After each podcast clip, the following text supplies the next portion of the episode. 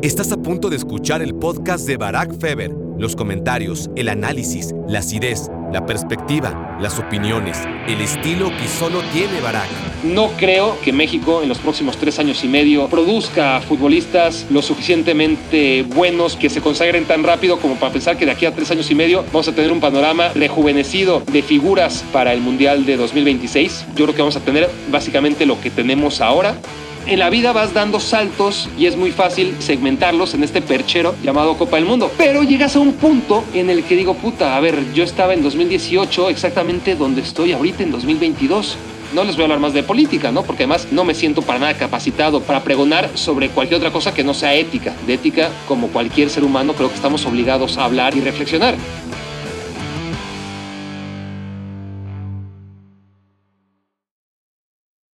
Hola, hola, hola, bienvenidos a Me Quiero Volver Chango. Gracias por hacerme su cómplice para matar el tiempo en esta que será la última edición de Me Quiero Volver Chango premundialista, antes de que en Qatar 2022 nos metamos de lleno a ese sometimiento al que yo mismo me he empujado, que es el de las reflexiones diarias convertidas en un podcast diario de Me Quiero Volver Chango, en el que haré las reflexiones de cada día de la Copa del Mundo. Que no esté familiarizado con las reflexiones, bueno, son unas, eso, reflexiones del Mundial que iba haciendo yo día a día, una especie de diario mundialista.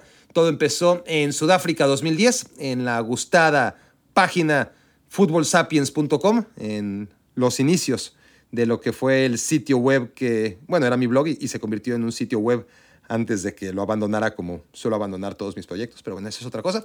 El tema es que así empezamos en 2010 tuvo mucho éxito. En 2014 trasladamos, cuando hablo en plural lo digo porque es algo comunitario, ¿no? Porque muchos de ustedes también, aunque fuera de manera no activa, pues al leer mis reflexiones le dieron sentido. Si no lo hubieran hecho, pues no habría tenido ningún sentido. Por eso hablo en plural, no por una falsa modestia, porque obviamente el que escribió, el que se las chutó, el que reflexionó, fui yo. Entonces, en Brasil, 2014, en Brasil hice las reflexiones también del día a día en 2018 no, no hice nada en el Mundial de Rusia, pero ahora estoy metidísimo, ¿no? Ya en este 2022 estoy totalmente en modo mundialista.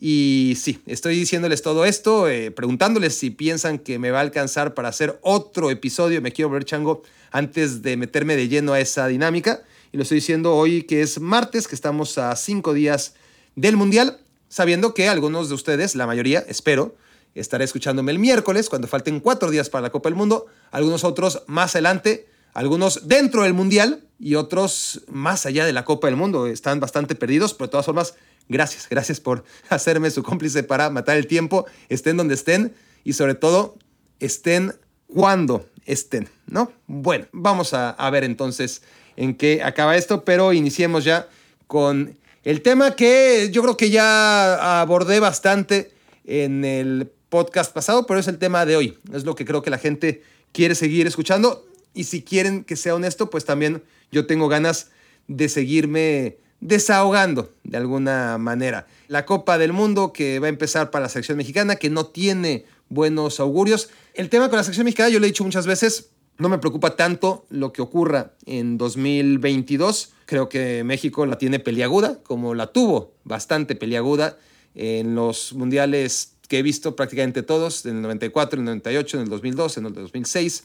Todos llegó México mal, con muy, pero con muy, muy malas sensaciones. Y al final, a ver, en, 2006 no, dije 2006, pero, pero porque me eché como gorda en tobogán, ¿no? 94, 98 y 2002 llegó con pésimas sensaciones. En el 94, porque México, a ver, no había ido al Mundial en el 90 por razones extracancha nunca había hecho nada en la historia de los mundiales, básicamente, ¿no? Y, le toca un grupo con tres europeos que parecía la muerte, realmente la muerte, en Estados Unidos 94. Las sensaciones, a pesar de que México venía de hacer las cosas sorprendentemente bien en la Copa América 93, pues serán que, híjole, en el grupo de los europeos iba a ser complicado. Pero no llegaba tan mal, haciendo un larguísimo viaje en el tiempo hasta 1994. La verdad es que sí había mucho miedo, porque México nunca había avanzado más allá de la fase grupos en ningún mundial que no fuera organizado en territorio mexicano, ¿no? Entonces, la sensación era que otra vez los ratoncitos verdes, como se les conocía en ese momento, iban a sucumbir ante los potentes y gigantes italianos, irlandeses y noruegos, lo cual no ocurrió. Luego en el 98 sí que llegó muy mal la selección, pero muy, muy, muy mal. Una selección que le había ido bien en la Copa América 97, ¿no? Es decir, sí que tenía un buen antecedente en Copa América como la propia selección mexicana en 1994, pero aquí cambio de técnico. En el 97 había sido con Bora Milutinovic. El equipo no jugaba muy bien, era muy criticado, pero bueno, quedó primer lugar. Me acuerdo que fue un escándalo porque osó empatar 3 a 3 con Costa Rica en el Estadio Azteca cuando creo que ya estaba clasificada o cuando con el empate le bastaba. Y eso fue como el acabose, ¿no? México empataba 3-3 con Costa Rica y aunque quedaba primer lugar, por última vez en la historia, hasta que quedó otra vez primer lugar 20 años después con Juan Carlos Osorio, bueno, México, de todas formas, obviamente no tenía esa información, ¿no? De lo que venía en el futuro, de, de cómo México en 20 años no iba a volver a ser primer lugar de CONCACAF, por increíble que les resultara en ese momento a nuestros contemporáneos de 1998. México llega fatal porque la puente entra al quite, hace muchísimos cambios en las convocatorias de gente que venía en ese proceso, trae a su gente y en los partidos previos, en la gira europea, les dan, o sea, Noruega lo humilla, ¿no? Noruega le mete cinco goles, el Wolfsburg, que recién ascendía de la segunda división a la primera división, ahora el Wolfsburg, pues ya es un equipo que se ha anclado desde entonces en, en Bundesliga, ¿no? Pero nunca había jugado Bundesliga y era un equipo recién ascendido, no, no sonaba a nada el Wolfsburg y también le metió cinco o cuatro goles por lo menos a la selección mexicana de la Puente y de repente México gana, le gana a Corea del Sur a pesar de que todos dábamos por perdido ese mundial contra Bélgica y Países Bajos y pues resulta que no, ¿no? Que, que México avanzó en 2002 otra vez el proceso había sido muy malo y otra vez venía México de una muy buena Copa América, sin Argentina, con selecciones que habían llevado suplentes. Sí, está bien, eh, porque en esa época la Copa América se jugaba cada dos años y cuando coincidía con eliminatoria mundialista, pues las selecciones mandaban al equipo B, México mandaba al equipo A y era justo lo contrario a lo que pasó en las últimas ediciones en las que México fue invitado, ¿no? Que México llevaba equipo B porque la, lo tenía que mandar a la Copa Oro y las otras selecciones ya mandaban a su equipo fuerte porque la Copa América empezó a hacerse cada cuatro años. En fin, México otra vez llega a una muy buena Copa América porque llegó hasta la final contra Colombia en 2001, una Copa América en la que aparte que fueron equipos suplentes en la mayoría de las selecciones, Argentina decidió no acudir por motivos, según ellos argumentaban en ese momento de seguridad. Pero de todas formas, más allá de eso, otra vez será un México que calificó gracias a que Javier Aguirre tomó a buena hora el mando y que Cuauhtémoc Blanco cometió dos goles contra Jamaica cuando realmente ya no había margen de error y que luego, basado en una convocatoria de Cruz Azulinos, que eran los que andaban bien porque estaban volando en la Copa Libertadores, de la que aún siguen viviendo, por cierto, es decir, es, increíble porque Cruz Azul, que salió campeón en 1980 por antepenúltima vez, luego esperó hasta 1997, o hizo esperar a su afición, en la que yo me incluía, hasta 1997 y luego otros, ¿cuántos años fueron? 20, ¿no? Más de 20 años para que Cruz Azul por fin saliera campeón. ¿Cuándo ya? ¿En 2019? Sí, ¿no? En 2020. Es un tema que la memoria, cuando es una memoria pasada, es fácil de recordar, pero cuando es reciente ya con la memoria acumulada y tal, que el Cruz Azul fue campeón en 2020, en 2021, en 2019, da igual, ¿no? Total hay dos campeonatos por, por año y están totalmente devaluados. Pero en fin, Cruz Azul muy recientemente salió campeón del fútbol mexicano y han sido solamente esos tres títulos en un montón de tiempo, ¿no? Pero siguen viviendo de la Copa Libertadores 2001 que ni siquiera ganaron, ¿no? O sea, vivan por lo de algo que ganaron. Y Cruz Azul sigue viviendo de ese subcampeonato, pero bueno, es verdad que Javier Aguirre montó a una selección de manera inteligente, creo yo, en ese momento, de, gente que, andaba bien. En ese momento, Norberto Ángeles, un total desconocido, Melvin Brown, José Alberto Hernández, más conocidos obviamente Oscar Pérez, Paco Palencia, etc. Víctor Gutiérrez, otro de los desconocidos, se convirtieron en la base de, esa selección premundialista. Ya de ellos, muy pocos fueron a la Copa del Mundo. Eh, Víctor Gutiérrez entre ellos, si no me equivoco. Melvin Brown, aunque no jugó, y bueno, hasta ahí, más allá de que pues Palencia evidentemente era la figura del Cruz Azul y un más o menos referente de la selección mexicana, que en 2002 llegaba con mucho escepticismo porque el grupo estaba cañón, otra vez. Era Croacia, que venía a ser tercer lugar en el Mundial del 98, Ecuador, que había sido sublíder en la eliminatoria de Conmebol, e Italia, que pues siempre da razones para temerle. Igual, pues todo el escepticismo que había en torno a la selección mexicana que no daba tan malas sensaciones como el 98, pero, pero tampoco para nada llegaba con optimismo a ese mundial. 2006 todo lo contrario, porque México es cabeza de grupo y México pues ve el grupo y es fácil, ¿no? Con Angola, con Portugal y con Irán y México que venía de hacer una Copa Confederaciones muy buena, es lo que tenía México por lo menos, ¿no? Venía de procesos en los que ya fuese la Copa América o en particular esa Copa Confederaciones, llenaban, si no a la prensa, que siempre es negativa, por lo menos ese grupo de jugadores de un convencimiento de que a pesar que los resultados en la eliminatoria o en los amistosos previos directos a la Copa del Mundo no fueron los mejores, tenían un recuerdo sólido a cual aferrarse, ¿no? La Copa América 93 para la selección del 94, la Copa América 97 para la selección del 98, la Copa América 2001 para la de 2002 y la Copa Confederaciones para la selección de 2006. Bueno, eso ya, entre tantas otras cosas, se lo arrebató el fútbol mexicano, ¿no? los directivos del fútbol mexicano a la selección nacional. Lo de las confederaciones, pues ya no es algo que competa a la Federación Mexicana de Fútbol que haya desaparecido, ¿no? Eso es un tema de FIFA y ese hasta ahora infructuoso intento de meter un mundial de clubes cada cuatro años el año previo a la Copa del Mundo de Selecciones.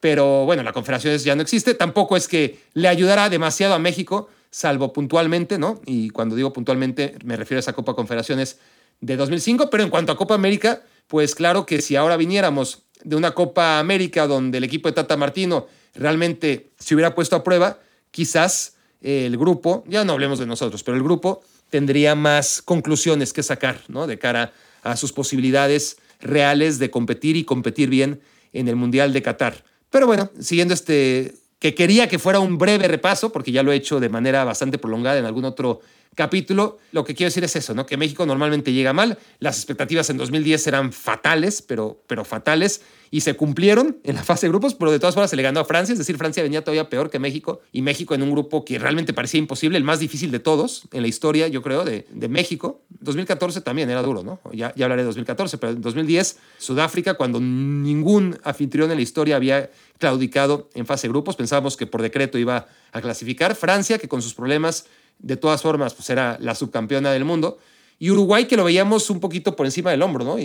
Porque no había hecho nada en los mundiales desde 1950 prácticamente. Sí que en 1970 hizo algo, sí que en 1990 se había clasificado, pero ya quedaba muy atrás, 20 años atrás del tiempo. Y vaya que Uruguay fue finalmente el único rival digno de ese grupo. Y en 2014, lo dicho, México llegaba como equipo 32, ¿no? No, no es necesario recordar porque lo vivimos hace muy poco, lo sufrimos hace muy poco. México le gana a Nueva Zelanda ese repechaje, se mete al Mundial y además le toca un grupo que, claro, como último, en lugar de ser cabeza de serie, queda en el último bombo y le toca a Brasil como local, le toca a Croacia con una gran generación de futbolistas, le toca también la selección de Camerún, que bueno, no era obviamente la principal preocupación de la selección mexicana.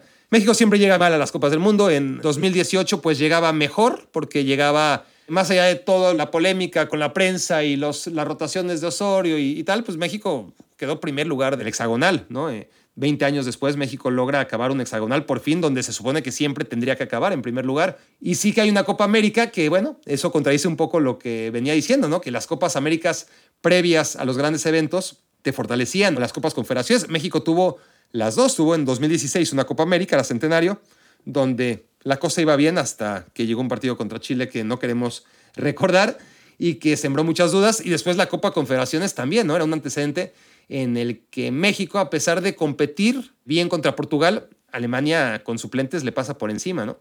Y bueno, de todas formas, aunque pensaba la gran mayoría que México iba a hacer el ridículo, sobre todo contra Alemania en ese grupo, que por ahí podía competir con Suecia, pues ocurre justo lo contrario. Por eso hablar de proyecciones es tan inútil. O sea, solo viajemos cuatro años en el tiempo, cuatro años y medio, y recordemos cómo decíamos, bueno, a Corea probablemente se le gane, y bueno, sí, se le ganó.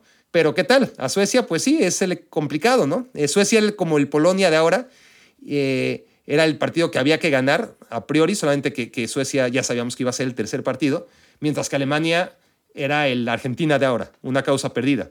Y bueno, al final Suecia le pasa por encima a México, y México le gana convincentemente a Alemania, justo al revés de lo que proyectábamos. Así que cualquier proyección en la que pensemos que el duelo parejo es contra Polonia y el duelo en el que México no tiene que hacer nada es el de Argentina, pues habría que revisar la historia reciente para darnos cuenta que mientras menos hablemos, más bonitos estamos, sobre todo a estos días previos a este mundial. No les decía, me preocupa más que esta Copa del Mundo, cerrando ya por fin este paréntesis de 15 minutos, que el Mundial de 2026 está ya aquí, ¿no? Literalmente no nos vamos a enterar, nos vamos a echar una siesta y cuando despertemos, ay cabrón, ya es 2026, ya es la Copa del Mundo en México. Bueno, por lo menos México, me imagino que va a jugar en México, ¿no?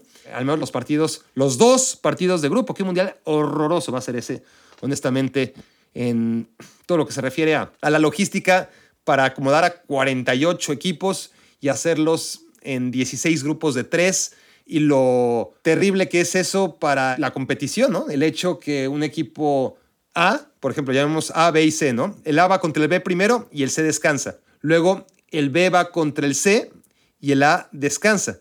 Entonces, al final se enfrentan el A contra el C y el B ya habrá jugado sus dos partidos y el A contra el C. Además que uno va a llegar mucho más descansado, ¿no? Y en una competencia como el Mundial es mucho más importante el tener seis días de descanso contra otro que va a tener tres días de descanso. Pues además el A y el C jugarán cuando el B ya jugó sus dos partidos y podrán especular perfectamente lo que ahora se trata de evitar con partidos a la misma hora, ¿no? En grupos de cuatro. Eso solamente para ejemplificar una de las estupideces que va a provocar ese desastre llamado Mundial 2026, pero ya tendremos tres años y medio que se pasarán muy rápido para hablar de eso y para desahogarnos. De cada 2026, lo que me preocupa es, más allá de lo que está trascendiendo, ¿no? que México es el equipo más veterano, uno de los dos equipos más veteranos de la Copa del Mundo. Eso es engañoso porque al final no es que hay equipos de 22 y 23 años de promedio y hay otros de 30 y 31. Al final todos están ahí, ¿no? Los jóvenes tienen de 25 a 26 años de promedio, los viejos tienen de 28 a 29. Todos están dentro más o menos de un mismo rango de experiencia y, juventud.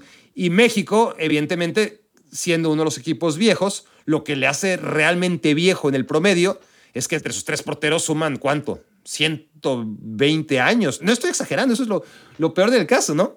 Casi 120 años tienen entre Rodolfo Cota, Alfredo Talavera y Guillermo Ochoa. Entonces eso, claro, entre 26, pues se fragmenta, pero al final pesa, ¿no? Para redondear que el número de México, el promedio de edad de México sea elevado. Pero más allá de eso, es el tema de no llevar jóvenes a que por lo menos tengan una experiencia mundialista, sabiendo que México no va a usar a todos, es decir, incluso equipos que son campeones del mundo y que juegan siete partidos no usan a todos sus jugadores y eso cuando había 23 convocados, ahora hay 26, es decir, hay mucho más margen para tener cierta proyección y pensar un poquito a mediano plazo. Y yo sé que al Tata Martino es lo que menos le importa. Por lo menos podría disimular un poco, ¿no? Que, que por lo bien pagado que está y ha estado todo este tiempo, le deje algo al fútbol mexicano y no se largue tan pronto como llegue el silbatazo final del partido contra Arabia Saudita o contra Francia o el que sea el último partido de México en Qatar 2022. O sea, que deje algo,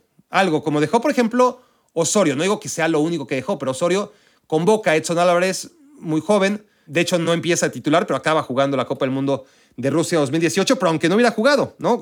Otro ejemplo, como Memo Ochoa en el Mundial de 2006. Chavo, sin minutos, una posición en la que de todas formas iba a ser imposible que jugara, pero lo lleva Ricardo Lavolpe y seguramente que si hablas con Ochoa te comentará que, que de algo le ayudó esa experiencia mundialista. Esa experiencia mundialista que el Tata Martino no le está ofreciendo ni a Diego Laines ni a Santiago Jiménez me parece que es muy triste que el debate se centre en dos futbolistas tan pobres. Honestamente, te habla del nivel del fútbol mexicano cuando esos son, ¿no? Tú ves los nombres de, otras selecciones que quedan fuera y que arman el debate a, nivel local y te das cuenta claramente de, la diferencia que hay con el fútbol mexicano, ¿no? Cuando a Francia se le lesionan uno tras otro, tras otro, tras otro y sigue sin llamar a Ben Yedder. Cuando Inglaterra, pues nadie cuestiona que no esté Jadon Sancho porque Está claro que Jadon Sancho ha parado su proyección, parecía un jugador llamado a ser superfigura, no lo ha sido en estos últimos dos años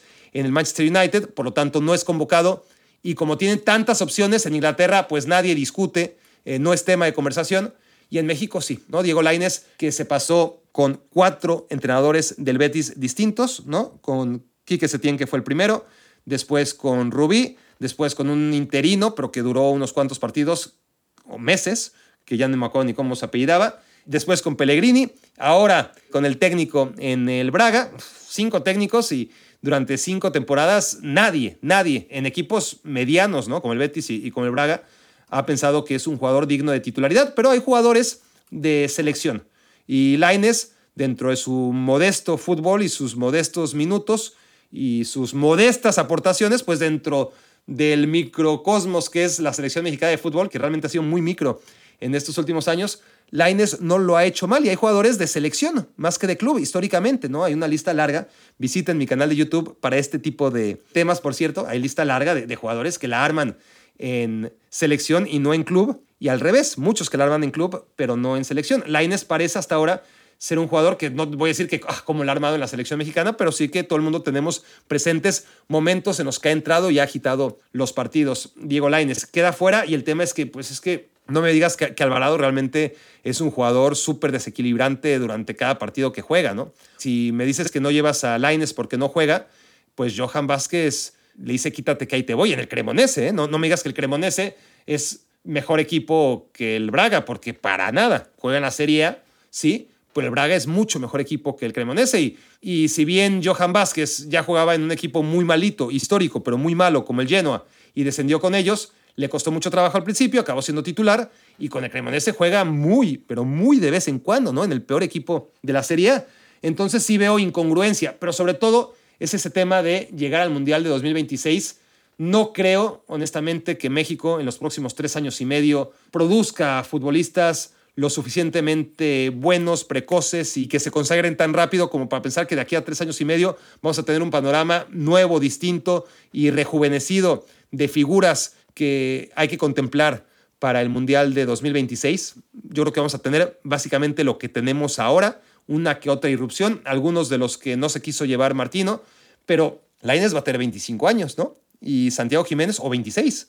Santiago Jiménez va a tener también 25 años. Van a jugar apenas su primer mundial y van a ser los llamados a, ser los referentes de, de esa selección en su primer mundial cuando pudieron haber tenido la oportunidad de disputar, aunque no con minutos, sí vivir la experiencia de su primera Copa del Mundo. Pero esto obviamente a Martino le vale un soberano cacahuate, ¿no? Yo sí pensaría que podría tener mejor gesto, ¿no? Eh, Martino tan bien pagado por la selección mexicana como para dejar algo, algo, por lo menos eso, ¿no? Independientemente de cómo le vaya a México en el Mundial, porque en estos cuatro años, pues, obviamente si apostaste por el Tata Martino es por lo que vamos a ver ahora y, y veremos si valió la pena o no y todo se va a reducir a esos 90 minutos o a veces 120, a lo mucho, ¿no? Cuando ha habido tiempo extra del cuarto partido. Si es que México llega como siempre llega a ese cuarto partido, a esos octavos de final, donde muy difícilmente en esta ocasión podremos decir la cosa fue distinta. Si va a ser distinta será, yo creo que más probable que porque esta vez ni al cuarto partido llegaste, pero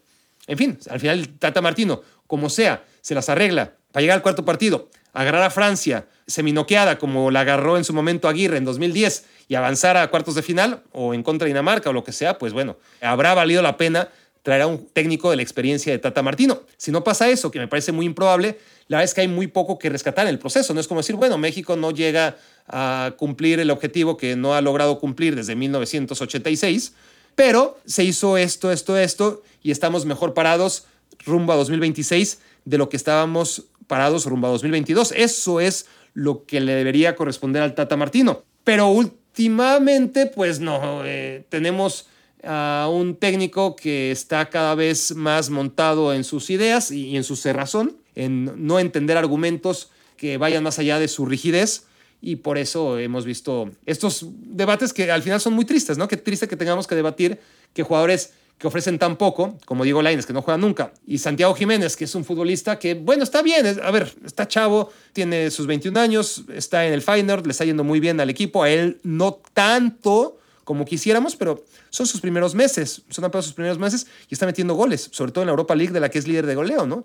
Entonces, no me parece a mí un jugador extraordinario, es decir, si fuéramos la selección de Serbia, estaríamos hablando de, de que si Chaquito fuera serbio, nadie, absolutamente nadie en Serbia estaría preguntándose por qué queda fuera de la convocatoria cuando tienen a Mitrovic, a Vlaovic y a Jovic. Ya no hablemos de una selección como la brasileña que deja fuera a Firmino y, y a Gabigol y luego ves a los que sí lleva y dices, puta, pues es que ¿a quién sacabas? La selección mexicana no es así. Entonces es lo que nos toca debatir, ¿no? Desgraciadamente ahora mismo con esta selección mexicana, ya no solo pensando en 2022, sino lo más desolador, que creo que también se va a llevar entre las patas por mera inercia, lo que está más cerca que nunca, ¿no? Que es el Mundial de 2026. ¿Dónde vamos a estar en 2026? Es una interesante pregunta, ¿no? No nos damos cuenta lo rápido que va a ser. Ya hice una reflexión al respecto en el episodio pasado, ¿no? Mientras más grandes somos, más rápido pasan los mundiales. Si a esto le agregamos, ¿y por qué? Si se perdieron la reflexión, pues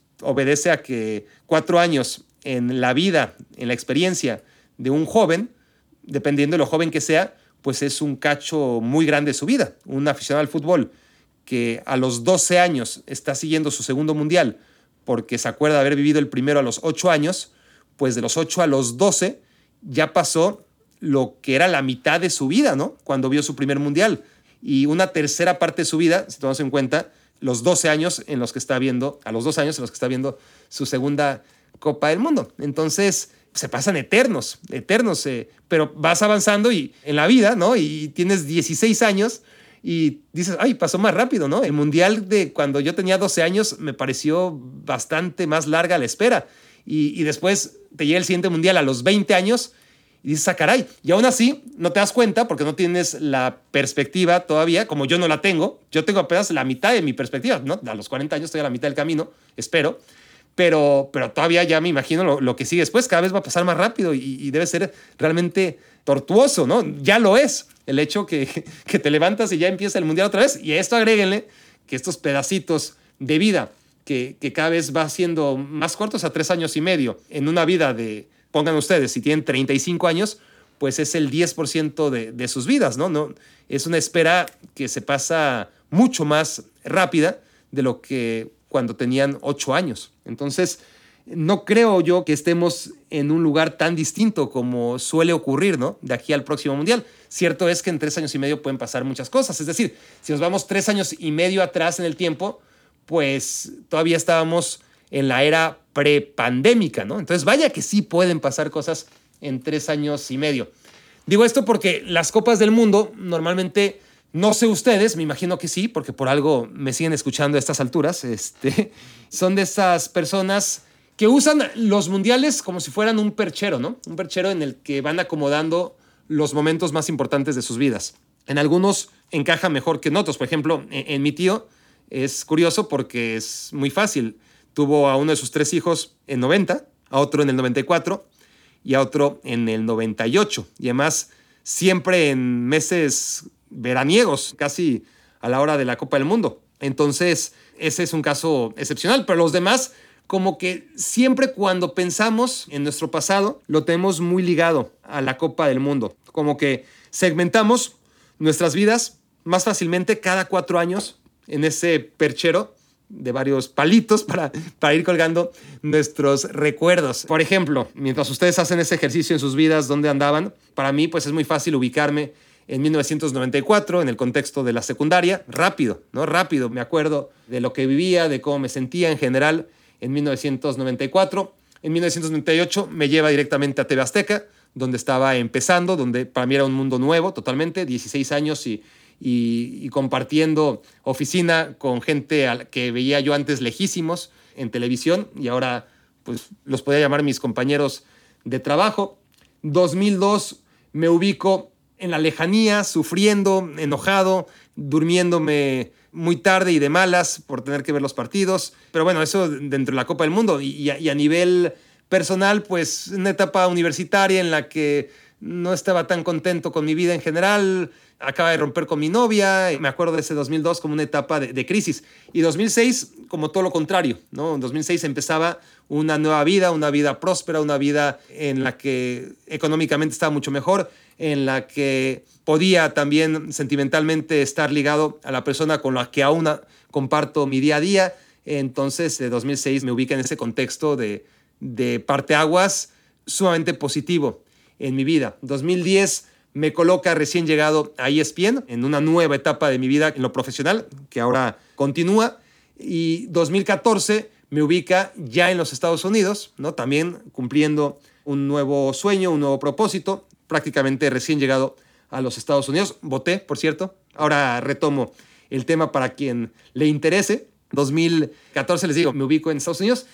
Y el tema es ese, que conforme te vas haciendo grande, ya hay un momento en el que siempre los saltitos de cuatro años te ponen en un lugar diferente, ¿no? Si se dan cuenta, pasé de la secundaria al trabajo, a la universidad, a no tener novia, a estar casado. En la vida vas dando saltos de cuatro en cuatro y es muy fácil, bueno, no necesariamente de cuatro a cuatro, pero es muy fácil segmentarlos en este perchero llamado Copa del Mundo. Pero llegas a un punto en el que estoy ahora, en el que digo, puta, a ver, yo estaba en 2018 exactamente donde estoy ahorita en 2022. No hay una gran novedad. Sí, a ver, tengo la nacionalidad norteamericana que no tenía antes en 2018. En 2018 tenía la green card y no es tan diferente, honestamente. Y a pesar de ser un gran paso, algo que soñaría y estoy consciente muchísima gente, pues es algo que tampoco marca tanto mi vida, al menos no de manera consciente, ¿no? Quizás en, algún futuro decir, qué bueno que... Me explico, ¿no? Son trámites burocráticos al final. Y tener la ciudadanía, pues sí, biográficamente como que sí, ¿no? Todavía puedo utilizar esa coartada de decir, bueno, en 2014 estaba en Estados Unidos por primera vez, en 2018 pues tendré que inventarme algo, tenía, bueno, la green card y en 2022 ahora soy ciudadano pero conforme vas avanzando en la vida, pues ya no vas dando tantos saltos, a menos de que te divorcies, ¿no? Al menos de que ya empiecen, no sé, por ejemplo, ahorita lo, pienso y ya voy a llorar. Probablemente en 2026, y, y, no lo había reflexionado, mi hija ya esté en la universidad y aquí en Estados Unidos pues sabrán que los niños se te van a los 18 años a una universidad casi siempre lejos de casa y, y no los vuelves a ver. Bueno, Sí, todavía en 2026 creo que tendré algo que contar, mi primer mundial, pero ya es hacia la baja, ¿no? Ya es como, ya empiezo a hablar de divorcios, ya empiezo a hablar de los niños que se van de casa. Ay, caray, lo que es la vida y cómo se puede acomodar con la Copa del Mundo. Bueno, les decía que voté, a los que les interese y a los que no, pues adelántenle. No creo, no creo tardarme más de tres minutos en esto, ¿eh? así que pueden adelantarle tres minutos. Voté por segunda vez en mi vida. La primera vez en mi vida que voté fue en 2000 y fue en un contexto en el que, claro, saqué mi credencial para votar, tenía 18 años y quería votar. Mi credencial del IFE, que en ese momento se llamaba IFE, el Instituto Federal Electoral, pues era mi juguete nuevo, entonces voté y además era un tema de puta, por fin vamos a poder sacar al PRI del gobierno, ¿no? Lo que no pudieron hacer ni nuestros padres, ni nuestros abuelos, ni nuestros bisabuelos. Nosotros somos la generación, nosotros somos los chingones que vamos a sacar al pinche PRI del gobierno. Y lo fuimos. ¿Para qué? Es un tema de discusión en el que la mayoría creo que estaremos de acuerdo que para muy poco fue algo necesario, pero cambiaron sustancialmente las cosas. No. ¿Estábamos mejor con el PRI? No, no, no, no, no, no, no lo digan nunca, no lo piensen nunca. Lo triste es que no sirvió ese ejercicio democrático de 2000 como para realmente ser lo que creíamos que iba a ser. Y desgraciadamente México pues cada seis años está como México, o sea, ojalá solo fuera el tema cada cuatro años en el Mundial, ¿no? Estaríamos en la gloria. Si México pudiese avanzar cada seis años en cosas más importantes, pero pues cada seis años México puede tener ciertos cambios, ¿no? A nivel director técnico, pero la realidad desgraciadamente es muy difícil de cambiar, mucho más difícil de cambiar que la del fútbol. Entonces, el tema este de, ir a votar en México no, después de haberlo hecho aquella primera vez, ya no me llamó, ya no me sedujo votar en las elecciones de 2006 en absoluto. Y en 2012 las viví con mucho interés, pero en cuanto vi que ganó el PRI, dije, vámonos, vámonos. Yo, no podía tolerar honestamente que ganara el PRI. Y honestamente no fue la razón. O sea, yo de todas formas me voy a venir a Estados Unidos, pero, pero quedó perfecto, ¿no? Porque además fue justo en ese mes, ¿no? En el que Peña Nieto gana las elecciones de 2012, el PRI regresa al poder, lo que me parecía insoportable, o sea, la, sola idea de pensar en eso no la podía digerir.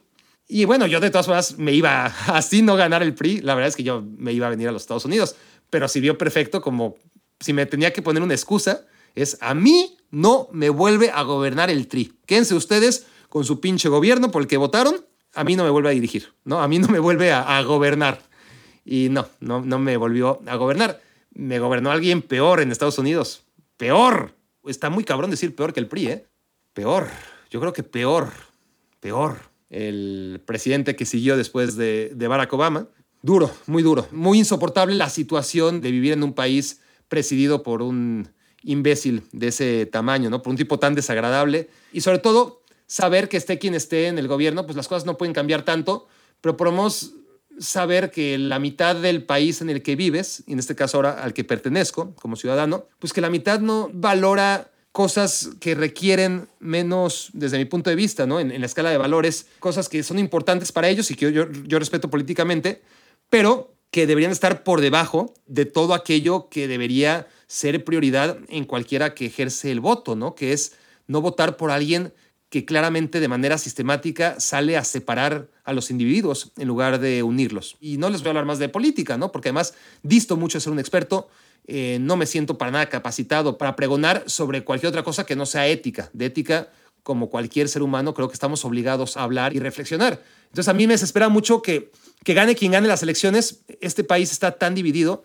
50% y 50%, y, y algunos en México podrán polarizar o extrapolar esta reflexión al contexto mexicano, ¿no? Donde también de manera distinta en parte, pero también hay una separación muy clara, ¿no? Una división muy clara y, tipos que en lugar de, buscar unión, lo que hacen es buscar separación, ¿no? Que les conviene la separación y, y en este caso, para enfocarme en el expresidente de los Estados Unidos, pues yo realmente me frustra mucho el ver que casi la mitad de la población, pero, pero casi, afortunadamente es casi y no más, pues pasa por alto todo lo que realmente no se puede perdonar y le importan más cosas que son secundarias, que pueden ser importantes, realmente pueden ser importantes y lo respeto, pero que comparado con lo otro es secundario. Voté por segunda vez por esto, porque también era mi juguete nuevo. Dije que iba a tardar tres minutos. Si la adelantaron y sigo hablando de esto, pues, adelántenle dos minutos y ya voy a acabar.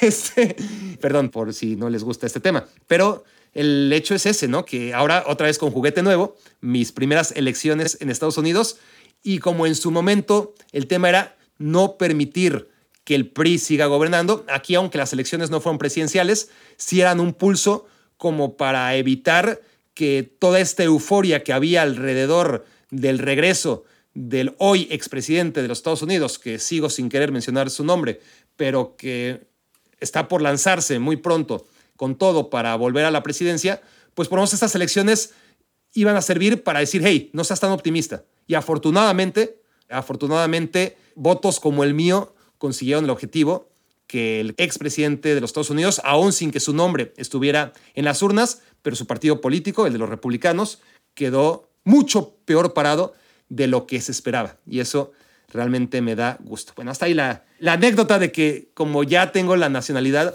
de los Estados Unidos y eso es lo diferente, ¿no? Lo, único diferente, creo, respecto a 2018 en este 2022 es que ahora tengo tres pasaportes. El de Israel, donde nací, el de México, donde crecí, de donde soy y seré siempre, culturalmente hablando, y Estados Unidos, que es un país que honestamente me, ha dado mucho y al que le estoy agradecido y que por eso me enoja que haya tanto idiota, ¿no? Que, que, que, que la gente además fuera de Estados Unidos creo que suele quedarse con el estereotipo de aquella mitad de, estadounidenses que, que realmente, desde mi punto de vista, no valen la pena. Y no valen la pena no solo o no por el hecho que tengan una visión política distinta. Para mí puede ser de derechas o de izquierdas y, lo voy a respetar. Tengo obviamente mi escala de valores donde hay cosas de la derecha que desprecio y hay cosas de la izquierda que también desprecio y que veo que los políticos usan unas tendencias u otras no porque realmente sea su ideología, sino para favorecerse. No,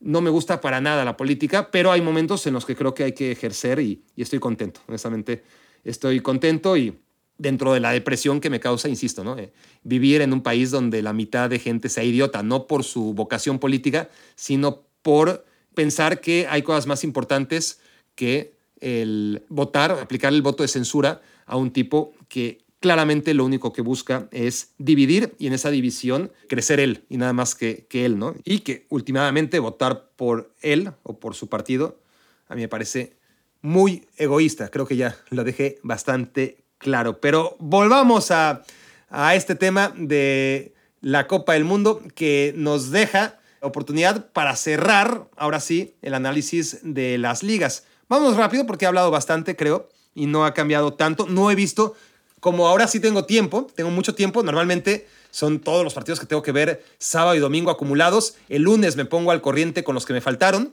porque el martes ya hay Champions League, o ya hay doble jornada, o ya hay cosas que ver y ahora estoy relajado, estoy viendo un partido por día. Hay muchos que no he visto y que ni siquiera he visto el resultado Por ejemplo, no sé cómo quedó el Napoli contra el Udinese todavía. Asumo que ganó, porque gana siempre.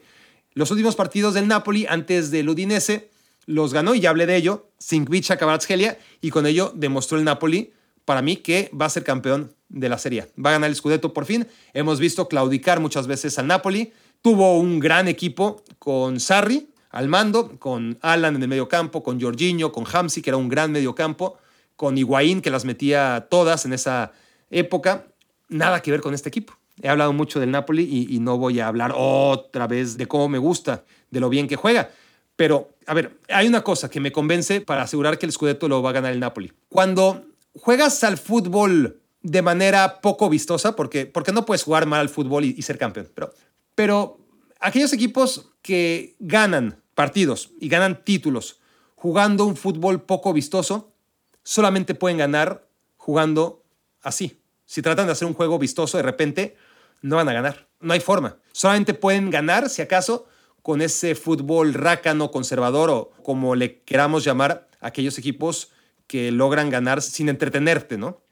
Pero cuando eres un equipo como el Napoli, que eres capaz de ganar jugando bien, también puedes ganar jugando mal, ¿verdad? Entendiendo esto de jugando mal es eh, algo muy básico, un concepto que no deberíamos usar sobre todo para hablar de equipos ganadores. Los equipos ganadores por definición juegan bien.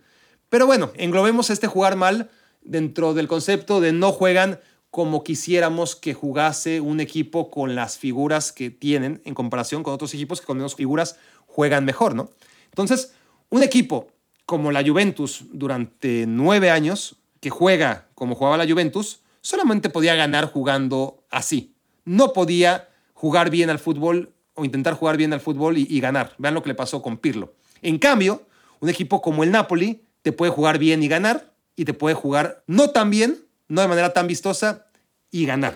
Ese, ese es el tema que me motiva en cuanto al Napoli. Un equipo que sufrió en estos últimos partidos. Insisto, no he visto el partido contra el Udinese. Supongo que tendré un capítulo previo a, al Mundial en el que todavía haya tiempo de analizar un poquito cosas que no tengan que ver con el Mundial, pero sí me parece a mí que el Napoli es un equipo que demostró en ese último par de partidos, y me refiero al juego en contra del Atalanta y del Empoli, que cuando puede jugar bien, juega bien. Cuando el contexto o no tener a Kvaratskhelia, que marca toda la diferencia, le invita a ganar, pues gana. Gana aún sin ser tan vistoso y eso convierte al Napoli en un equipo súper especial, un equipo que juega de maravilla y hay muchos equipos que solamente pueden ganar jugando de maravilla y hay otros equipos que solamente pueden jugar ganando de manera conservadora. El Napoli es un equipo de esos elegidos que te va a ganar jugando de maravilla, pero que cuando eso no sea posible, de todas formas te puede ganar jugando de una manera no tan sólida, solvente y cautivadora como ha sido hasta ahora. El Arsenal es otra historia en Inglaterra. El Arsenal es un equipo que me gusta mucho, me gusta casi tanto como el Napoli. Yo cuando me siento a ver partidos, ahora mismo realmente gozo viendo al Napoli. Por lo general, no todos los partidos, ¿verdad? Pero por lo general, hay partidos de equipos que, que no gozo normalmente, pero que, que de repente hacen buenos partidos.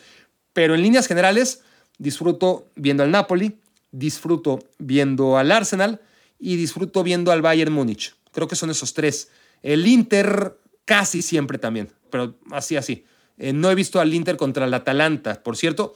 Es de esos partidos que, he evitado saber cómo quedó, pero eh, se jugó muy temprano el domingo, yo estaba en la pendeja, abrí esta aplicación, no la tapé a tiempo y creo que el Atalanta le ganó 3-2 al Inter, pero no tengo ni idea, o sea, creo, creo haberlo visto. Por lo menos está bueno eso porque cuando lo vea, este partido, sin saber cómo quedaron, pues igual me sorprendo. O sea, no estoy tan seguro que quedaron 3 a 2. Y de todas formas, ver un partido que sabes a priori que quedó 3 a 2, pues seguramente pasaron cosas interesantes como para seguirlo, ¿no?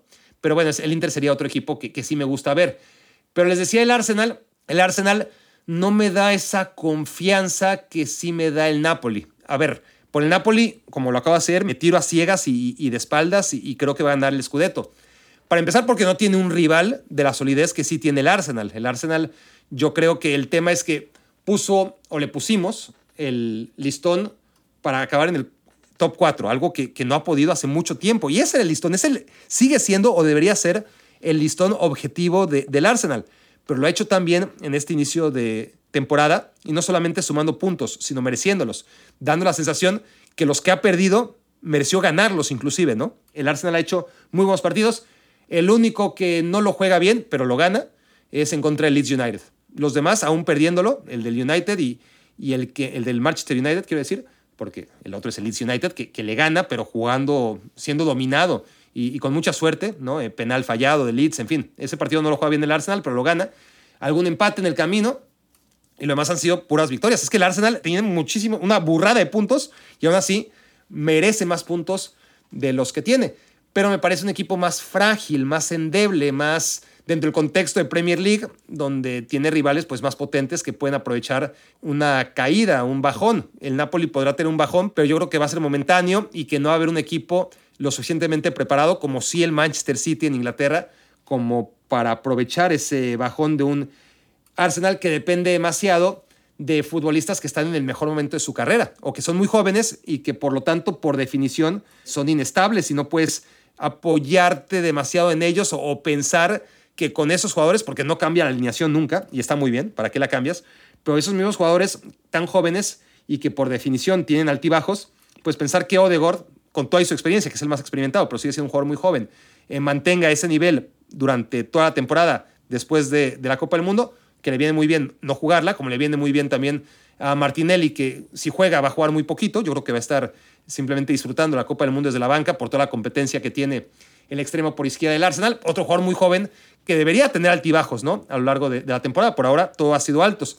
Saca es un jugador también que ya lleva, a pesar de su edad, pues cierta experiencia, pero sigue siendo un jugador joven. Vamos a ver cómo le va en el Mundial. Él sí podría ser titular en la Copa del Mundo, es de las excepciones, porque hasta Gabriel Jesús parece que no va a ser titular con Brasil. Ya lo veremos, pero ahí está la pugna con Richarlison. El tema es que Richarlison no ha metido un solo gol en Premier League con el Tottenham, pero a la vez que Gabriel Jesús no metió ni un solo gol en la eliminatoria de Brasil. Y miren que Brasil arrasó, rompió récords, metió 40 goles. Nunca un equipo había sumado tantos puntos como Brasil en esta eliminatoria con Debol rumbo a Qatar 2022 y Gabriel Jesús no metió ni un miserable gol, ¿no? Entonces, como para reclamar la titularidad del equipo está complicado, más allá que vive el mejor momento de su carrera lejos con el Arsenal, aun cuando esa producción goleadora que empezó con todo ha ido eh, apagándose, ¿no? Pero sigue siendo un jugador que lo hace muy bien partido a partido. Entonces, el que Gabriel Jesús esté en el mejor momento de su carrera, siendo siempre un jugador más inconsistente, Granit Xhaka es el mejor ejemplo de esto. Ahora está a un nivel excelente, no sé si lo va a mantener, ya, es extraordinario el, momento que ha vivido Chaka. Después de la Copa del Mundo, donde Suiza pues quedará en la fase de grupos o avanzará a octavos, difícilmente hará algo más, a pesar de que es un gran equipo, pues va a regresar y va a mantener el nivel Granit Xhaka. Tengo mis dudas, Thomas Party con gana algo similar. Y en la defensa, esto ya lo he hablado, pero no son jugadores que tienen un límite, no, no son tan buenos. Gabriel Magaláes pues es un defensa que, que, es de lo peorcito en el Arsenal. Saliba es muy bueno, pero es muy joven todavía como para ser líder de esa defensa. Sería el complemento ideal de un mucho mejor defensa que Gabriel. El lateral izquierdo, Sinchenko, está bien, pero no es lateral izquierdo. No es lateral izquierdo. Por más que lo han reconvertido y ha jugado ahí más partidos que en ninguna otra posición, comete errores importantes que en los momentos cruciales creo que pueden facturarle al Arsenal. Ben White lo está haciendo bien, pero pues no es un lateral derecho de proyección, ¿no? es un tipo que va a mantenerse ahí en, en esa zona de seguridad y, que defiende bien y que tiene buen pie y que ha sido adaptado a esa posición, ¿no? Y los otros que son Tierney y Tomiyasu, pues no son futbolistas de grandes alcances. Tierney tiene lo suyo, pero estamos hablando de ganar la Premier League. Creo que no. Y después de Gabriel, y ese es otro tema, ¿no? Porque después de Gabriel y de Saliba, el tercero es Holding. Y Rob Holding, honestamente, es mal defensa. Es mal defensa para la élite, ¿no? De, la que estamos hablando. Es un jugador limitado. Eh, no, no, no. El, Arsenal, en cuanto a alguien se lesione según qué posición, va a sufrir porque no tiene más que a Fabio en medio campo como un muy buen repuesto. Y después de eso, la verdad es que poquito más. Ramsey en la portería está bien. No es ningún fenómeno, pero está bien. Hasta ahí el tema con el Arsenal, que yo creo que la excelencia del Manchester City, a pesar de, las dudas que pueda ir dejando de su derrota con Del Brentford, de que Holland pareció apagarse de repente, ¿no? Pues, los que esperaban que metiera cuatro o cinco goles por partido, pues están viendo que no va a ser tan fácil para Erling Holland. Y bueno, va a ser interesante. Es lo bueno, es lo bueno que tiene la liga inglesa, que aunque Liverpool haya bajado, pues ahí está el Arsenal para aprovecharlo. Y ojo con el Liverpool, que yo creo que dentro de la inconsistencia que sigue mostrando, no te hace un partido completo, te hace muy buenos primeros tiempos, pero luego muy malos segundos. Y eso a veces le alcanza para ganar y ganar hasta con comodidad, al menos desde el marcador, como hizo este fin de semana contra el Southampton, partido que sí vi, ¿no? Vi como la mitad de, la tarea, la, mitad la tengo todavía pendiente, aprovechando todos los días que tengo, porque tengo hasta el sábado, ¿no? Es maravilloso, tengo para ver partidos lunes, martes, miércoles, jueves, viernes y sábado y hasta el domingo. Si todavía tengo alguno atorado, bueno, pues, el domingo solo tengo que ir a Qatar, Ecuador, entonces estoy en la gloria, lo estoy tomando con calma. Pero bueno, el de Liverpool sí lo vi y otra vez fue un muy buen primer tiempo a pesar de que le empatan muy rápido, pero luego el segundo tiempo es muy malo. Entonces, el Liverpool sigue dejándome muchas dudas, muchas, muchas dudas.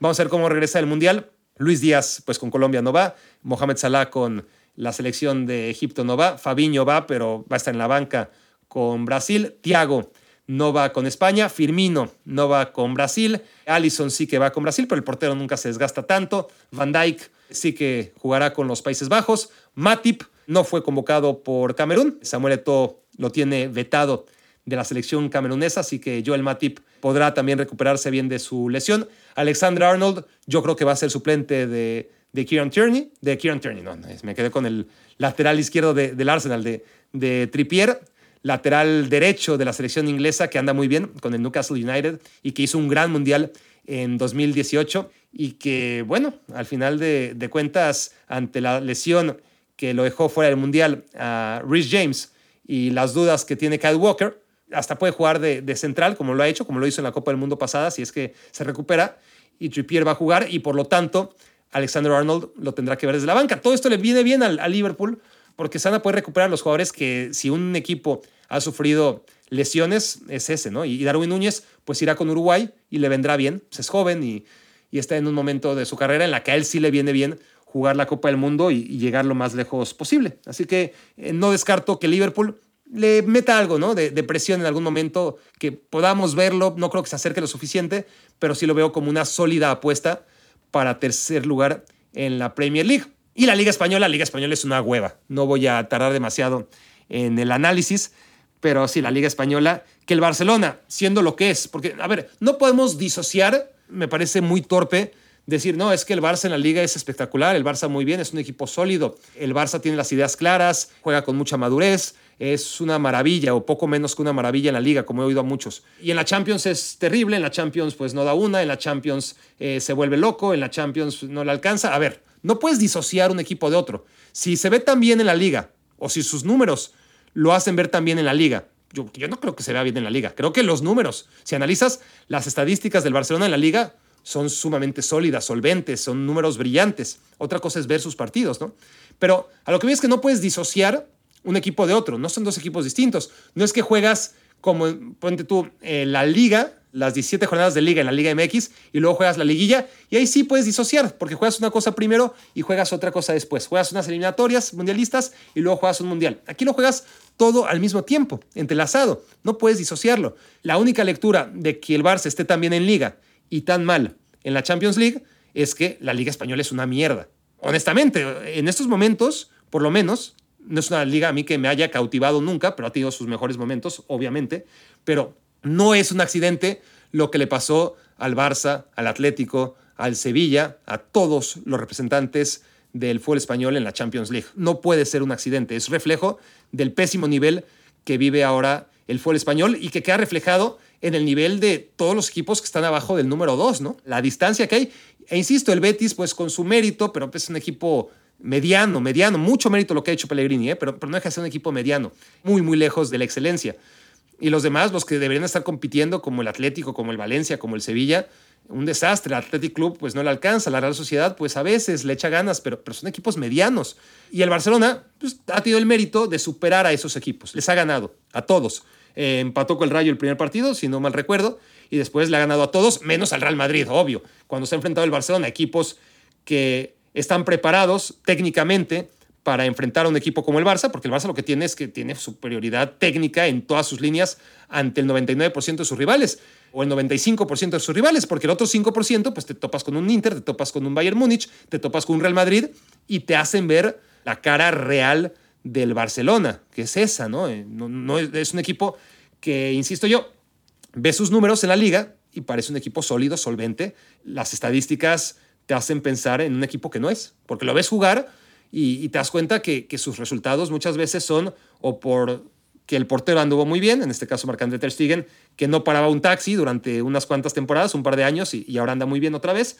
Una defensa que realmente no ha sido sólida, a la que le generan muchas ocasiones, pero que por alguna razón los rivales, sobre todo pues, porque son malos, no aprovechan. Rivales de la Champions League que no perdonan. Esa es la gran diferencia. O un Real Madrid que no perdona.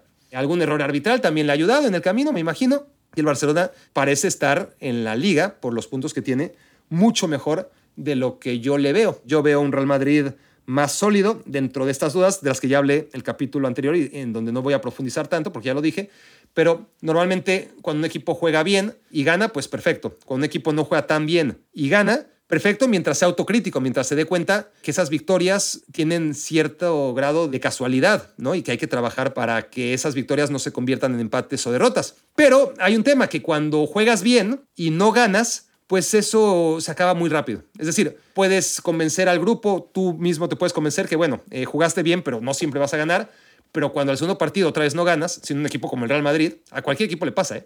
Al tercer partido ya es imposible. O sea, puedes jugar dos partidos bien y no ganarlos, el tercer partido ya no lo vas a jugar bien.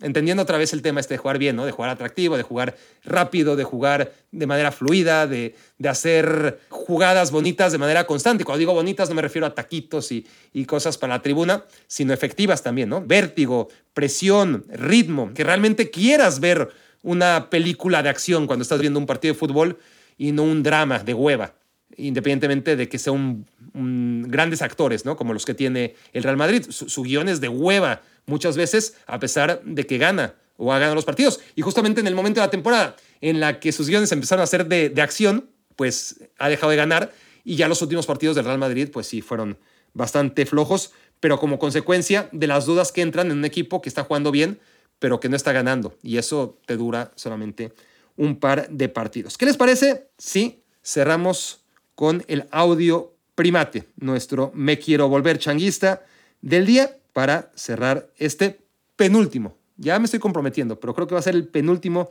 capítulo premundialista. Es Omar Rodríguez y nos graba esto desde Zacatecas. Ahora que estamos cerca del Mundial, ¿qué tan difícil o qué tan caros son los derechos televisivos y ves que en un futuro cercano ESPN obtenga los derechos televisivos y hablando del mundial, tus favoritos quiénes son? Tu caballo negro y tu y tu decepción. No, bueno, me voy a tardar otra hora, ¿no? En contestar esta pregunta. No, no, no, no, no. A ver, los derechos televisivos no tengo ni idea. Debería estar más empapado, honestamente, pero pues como no es mi trabajo y no me lo comparten, no lo sé. Mi, mi sensación es que cada vez es más difícil. Además, depende, va por áreas, ¿no? Una empresa internacional como ESPN, pues tiene su presupuesto y luego en México sale demasiado caro. Entonces, a veces en algunos mundiales ha tenido derechos para Estados Unidos o para Brasil o para otros lugares en Sudamérica. En México hasta ahora ha pugnado, hasta donde entiendo por ellos, pero es lo que pagan las televisoras públicas en México y además las pocas ganas que tienen los dueños, obviamente influidos por por uno de ellos o, por dos de ellos, ¿no? El, el, dueño del Mazatlán ahora que va cambiando equipos y que creo que también tiene un poco el Puebla, ¿no? Eh, Salinas Pliego. Y el dueño del América, eh, Azcárraga, pues tienen una influencia y han tenido una influencia muy fuerte como para que la renegociación sea siempre con las televisoras abiertas. Y cuando pudo haber un cambio, Alejandro Irarragorri se vendió, hasta donde tengo entendido, hasta donde yo entiendo, hasta donde yo veo y palpo, sin preocuparme, obviamente, por saber los detalles, pero pues, evidentemente había dos grupos dentro de la Federación Mexicana de Fútbol, uno liderado por el grupo Pachuca, otro liderado por el grupo Orlegui, y este grupo Orlegui, con la alianza Televisa TV Azteca, es el que no quiso ni siquiera, por el bien del fútbol mexicano y del interés propio ¿no? de la Federación Mexicana de Fútbol, analizar las mejores propuestas para ver quién tenía los derechos de la selección mexicana, ¿no? Esto en, cuanto a selección mexicana, que no necesariamente tiene que ver con los derechos para la Copa del Mundo. La, Copa del Mundo al final se transmite de manera abierta en México, así ha sido casi siempre, no ocurrió en 2002. Hemos visto cómo en los Juegos Olímpicos esta realidad va cambiando y no lo sé, no lo sé, honestamente, la televisión va cambiando, ahora el streaming sale por todos lados, al rato empresas como Apple, bueno, digo al rato ya hoy, ¿no? Eh, Apple ya, ya está metidísima, Amazon también, veto a saber, Walmart de la nada va a sacar su, su streaming también, está Disney también en juego, ¿no? Como un corporativo al que pertenece ESPN, hay muchas, muchas posibilidades en los próximos mundiales. En México pues hay una crisis evidente también, ¿no? En la televisión en general, la televisión abierta y en particular con Televisa y con TV Azteca. Y no sé si esto en algún momento podremos verlo, ¿no? Un mundial a través de ESPN o de alguna otra empresa de cable. No lo sé, honestamente no lo sé. La otra pregunta, favoritos para el mundial para Decepción y para Caballo Negro. De Caballos Negros ya hablé, creo que en el capítulo anterior puedes escuchar o ya escuchaste, me refería a Suiza y a Serbia, uno de los dos, obviamente uno de ellos va a quedar fuera en la fase de grupos porque están con Brasil, difícilmente van a eliminar a Brasil los dos. Decepción, hablé en su momento de Argentina, me parece que hay tanta euforia respecto a Argentina que solamente puede decepcionar, no veo a un equipo como me lo pintan, He visto un equipo que sí está invicto, eh, que ha ganado partidos con mérito, pero muchos amistosos contra rivales menores, muchos en eliminatoria contra rivales menores. Sudamericana, que, en otros momentos pues, la eliminatoria sudamericana le, costó mucho a Argentina, ¿no? ¿no? No hay que olvidar lo que fue camino a 2018, cómo sufrió, cómo fue cambiando de técnico. Lo ha hecho bien, lo, ha hecho bien, realmente bien Scaloni. Y el equipo tiene idea clara y se ha reforzado en algunas zonas del campo donde estaba muy débil, en defensa central, aunque sigue Otamendi, en la portería, aunque el Dibu Martínez no anda en su mejor momento. Los laterales son un desastre, todos. Hay que ver el nivel en el que están el Sevilla, la Juventus y el Atlético de Madrid. Son tres de los peores equipos ahora mismo en Europa y, son la base, o, son tres bases en la selección argentina con jugadores que andan muy mal, como De Paul, como Molina, por hablar de los del Atlético de Madrid, los laterales Acuña y Montiel en el Sevilla, o Paredes y, Di María en la Juventus. Así que eso por no hablar de Lo Celso que, que cae lesionado y de futbolistas que están muy bien, pero que ya no están en el mejor momento de sus carreras como el propio Ángel Di María, que viene de una lesión y que de todas formas ya vimos la mejor versión de Di María, aunque esa siga siendo muy buena, o, la de Messi, que esta versión de Messi pues sigue siendo uno de los mejores jugadores del mundo, pero ya es uno de los mejores jugadores del mundo, ¿no? No, no fue, no es lo que ha venido siendo durante 15 años, el mejor sin ninguna duda. Aunque quizás esta versión de Messi paradójicamente le, le, venga mejor a la selección argentina. Algunos apuntan a ello. Lautaro Martínez es el único que para mí es la excepción. Lautaro Martínez es el único jugador que yo diría es un fuera de serie. A ver, no es un top 10 mundial, pero es un fuera de serie, es muy bueno y, está en el mejor momento de su carrera. Entonces, no, no, no veo a Argentina eh, llegar a tan lejos como dicen que va a llegar. Y favoritos, favoritos me parece la selección brasileña. Ya hablé de ella creo que bastante. No he hablado tanto de Alemania. Me sorprende mucho que Alemania, así como a Brasil se le se le da por favorita número uno, casi todo el mundo. Algunos prefieren Argentina, me parece increíble. A Alemania casi se le descarta. He oído más hablar de, de Francia, que es un tema. Francia es increíble, va perdiendo jugadores hasta convencerme a mí mismo, aunque yo siempre ponía a Francia entre los primeros, porque no importaba cuántos se le lesionaran, pues seguía teniendo una playa de jugadores increíbles. Pues Francia, cuando estoy grabando esto, en Kunku se cayó. Y está bien, al, al final, jugadores que a mí me hubiera enojado mucho ver en la banca, que están destinados a, hacer banca, como Mañón, el portero del Milan, en lugar de Loris, pues no iba a jugar. Se lesionó, se perdió el Mundial, así que un coraje menos. En Kunku no iba a jugar en lugar de Griezmann, ¿verdad? Yo iba a hacer corajes seguramente en el Mundial porque hubiera preferido ver a Nkunku 51 goles en los últimos 15 meses, 52 goles en los últimos 15 meses, en lugar de Griezmann. O por lo menos entrar, creo que Deschamps, dentro de lo rígido que es, no le iba a dar oportunidades a, a Nkunku. Pogba pues es un tema en el que yo creo que le hace hasta mejor a la selección francesa que no esté Pogba, a que esté, sobre todo por la versión que hemos visto de Pogba. No creo que por arte de magia fuera un jugador tan útil como lo fue en Rusia 2018. Eh, creo que es una buena noticia para Francia, o por lo menos no es una mala noticia que no esté Pogba por el nivel que venía arrastrando en los últimos cuatro años. Y en el caso de Kanté, pues sí es duro, aunque Kanté tampoco venía tan bien desde ganar la Champions hace ya un rato, hace un año y medio, Kanté físicamente se ha venido abajo. Y tienes pues, a Camavinga y, a Chouameni, ¿no? El surgimiento de, de, ellos dos y tienes un lateral que no tenías contemplado como Teo Hernández, que es buenísimo, que es uno de los mejores laterales izquierdos del mundo. Pero estaba con Alemania, para acabar ya ahora sí, que si cabe como sorpresa, me parece increíble que tenga que hablar de Alemania como sorpresa, para mí es candidato, súper candidato, y, lo ejemplifico con esta reflexión. Gundogan es capitán y titular indiscutible en el que todos coincidimos viene siendo el mejor equipo del mundo, aunque no haya ganado la Champions, que es el Manchester City, el más sólido, el más contundente, el, el que mejor juega semana a semana, aunque a la mera hora pues pase lo que pase, ¿no? Eso sí que es debatible. Pero semana a semana no hay como el City. Bueno, Gundogan, que es una maravilla, en un equipo que es una maravilla, donde es muy difícil ser titular, el medio campo del Manchester City, ¿no? Ahí donde, donde juega Rodri, ahí donde juega De Bruyne, ahí donde como extremos tienes tantas opciones, donde está Bernardo Silva, donde está Grealish, donde hay realmente futbolistas de, mucho talento, pues ahí está Gundogan y Gundogan juega y juega casi siempre los partidos importantes. En Alemania no. En Alemania no. Y eso quiere decir que Alemania, al menos en medio campo, está más fuerte que el Man City. Porque Alemania tiene al Bayern Múnich ahí, ¿no? Tiene literalmente al Bayern Múnich, a, Kimmich, a Goretzka, a Müller, a Musiala, a Nabri y a Leroy Sané en los extremos.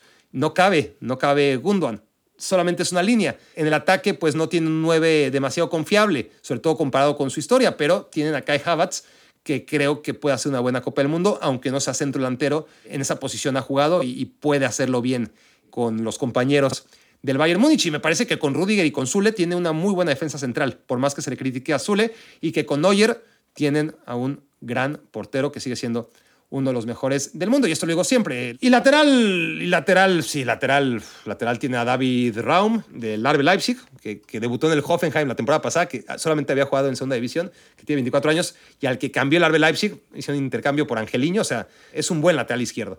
Y por derecha, por derecha sí tiene ahí más problemas para decidirse, porque Kerer es central y es malito, cuando el lateral derecho, pues peor, y Hoffman, pues no es lateral, es, es mediocampista y tampoco me parece demasiado destacado. Pero bueno, últimamente saben que Alemania en 2014 fue campeón del mundo con Juvides y con Mustafi de laterales, porque el único lateral era, pues obviamente Philip Lama, pero jugó la mayoría de los partidos en el medio campo, ni siquiera en su posición. Así que no se preocupen por Alemania. O sea, mientras menos se hable de Alemania, mejor para ellos. Para mí sí que es un candidato claro a ganar la Copa del Mundo. Bueno, ese es mi breve repaso premundialista, pero vamos a tener mucho tiempo, muchos días para que les hable al oído de mis reflexiones del día al día en la Copa del Mundo. Por ahora, esto fue la penúltima edición de Me Quiero Volver Chango antes de Qatar 2022. Gracias por haberme hecho su cómplice para matar el tiempo. Escuchaste el podcast de Barack Feber. Toda la información de los deportes con un toque de Barack.